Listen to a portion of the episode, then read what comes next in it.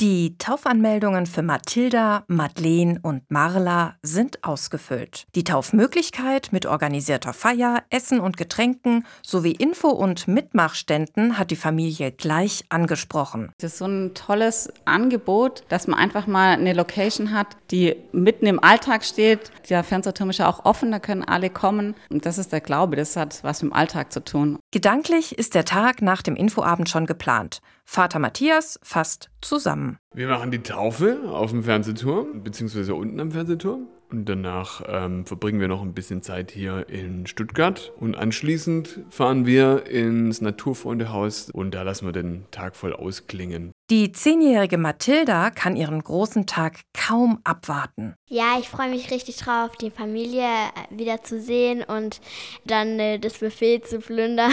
Während Mathilda sich eine Ganzkörpertaufe wünscht, will ihre jüngere Schwester Madeleine aus ganz bestimmten Grund oben auf dem Fernsehturm getauft werden. Da hat man einen guten Ausblick und ich bin dann näher an meiner Oma.